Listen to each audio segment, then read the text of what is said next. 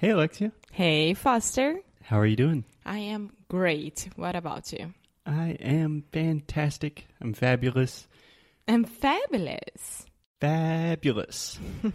so today, you suggested a topic for the episode. And So tell I'm about it. already regretting it. Already regretting it. So Yeah. tell me about the topic for today. What did you choose and why? Because it's a sound that I have a lot of problems and I thought like what's the best way of practicing it?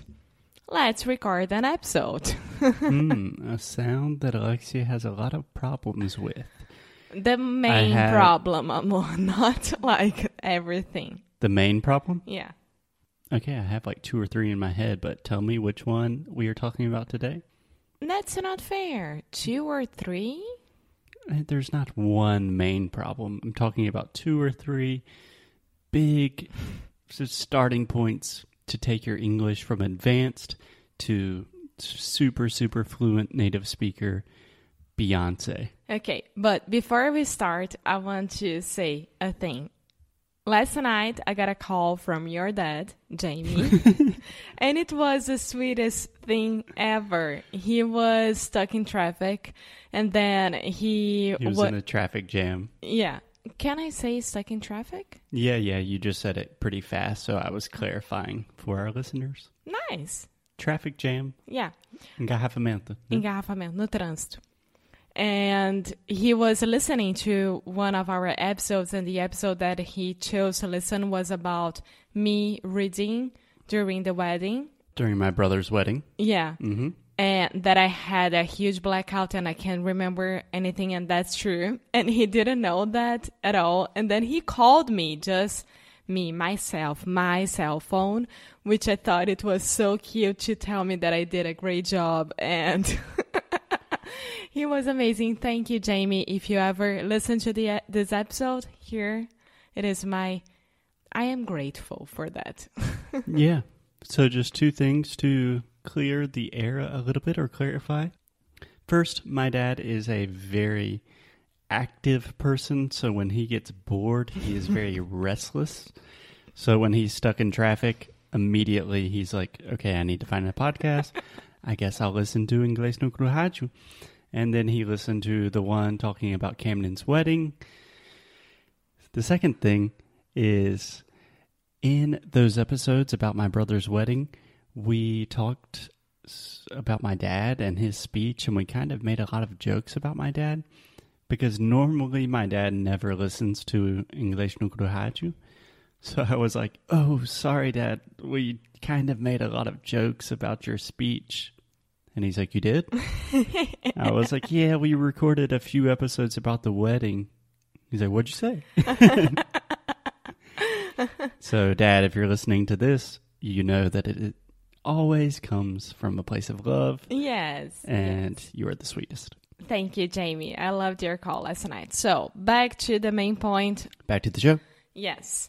So, the sound that I chose today is the one that when I am thinking really fast with some words I can get it right, but most of times I most of time I can't. Most of the time. Most of the time I can't. Another pain point for Alexia. She says a lot of things like all of the times, most of the time. We always keep time singular when we are talking about it generally, most of the time, all the time, that kind of thing. Okay. So, today's episode is about you say it. About what? No, I want you to say it. No, amor, go ahead. I think that you want to talk about the aw sound. Yes, the ah sound. Yes.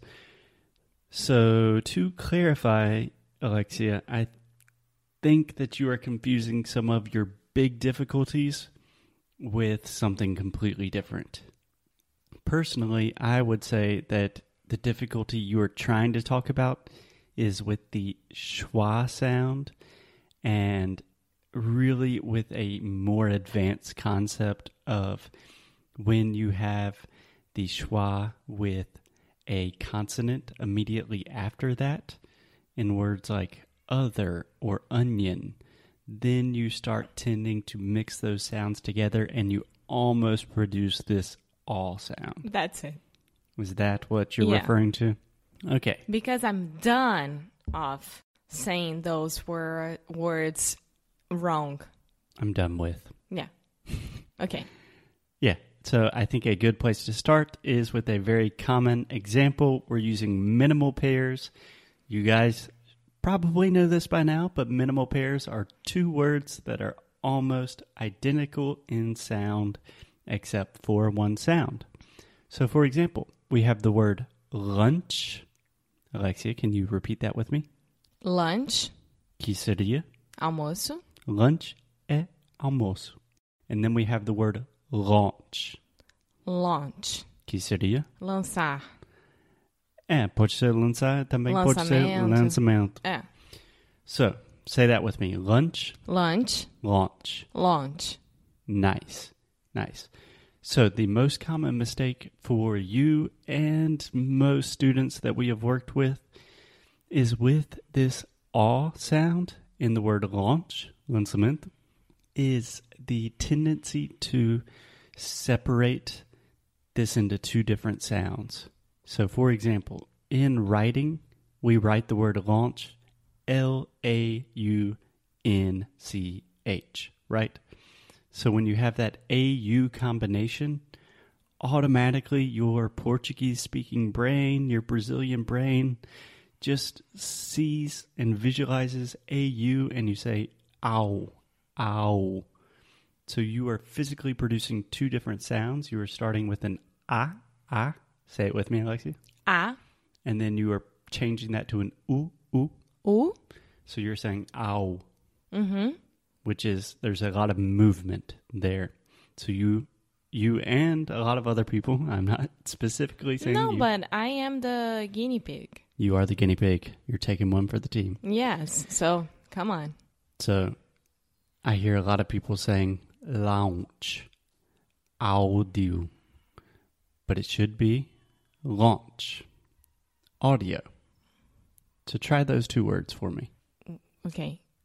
launch, Launch, audio. audio, Let's think of some other examples law, law, saw, saw, dog.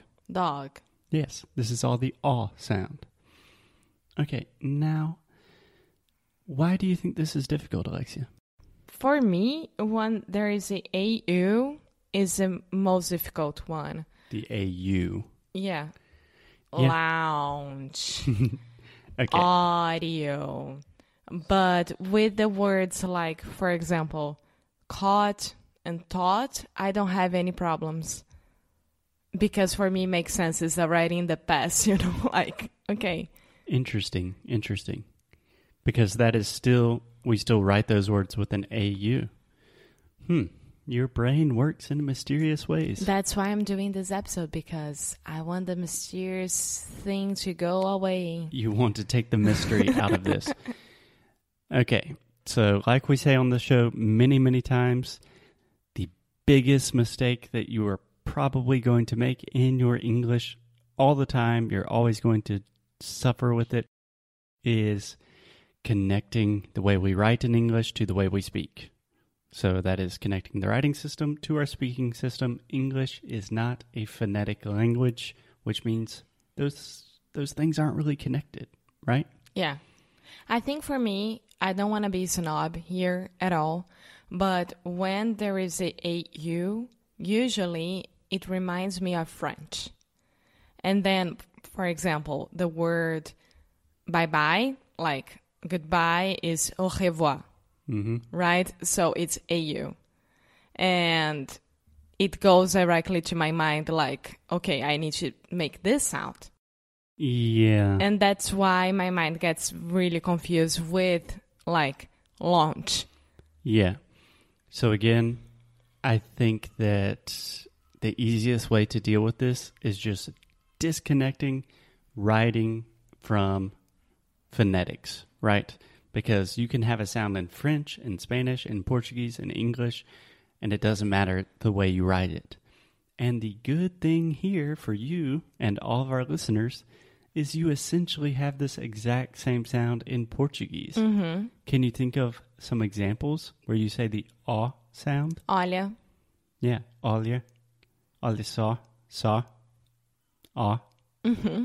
Yeah, pretty much the exact same, right? Yeah. So now say audio. Audio. I cannot tell you how many times in our sound school course people always say, Hey Foster, I'm sending you my audio. Audio. And I have to say, okay, Audio. with the AU combination, it is very common for Portuguese speakers to separate these two sounds and say ow, but it's just, It's almost audio. sorry? It's almost audio. Audio. The the the no, in Portuguese, audio. Ah, you're talking about the cookie, Yeah. right? Audio. Audio. It's almost. I would not recommend that personally because Oreo in English, audio, there you're combining R sounds. That's just a little bit difficult. Okay. So we have one problem that we write this with the AU sound, and Portuguese speakers automatically want to say ow. To make it even more complicated, we write this sound, we represent this sound in a lot of different ways. For example, sometimes we use the letters OU. For example, like I bought a new TV, right? Yeah. Not true. Did Huh? not uh-huh. buy a new TV.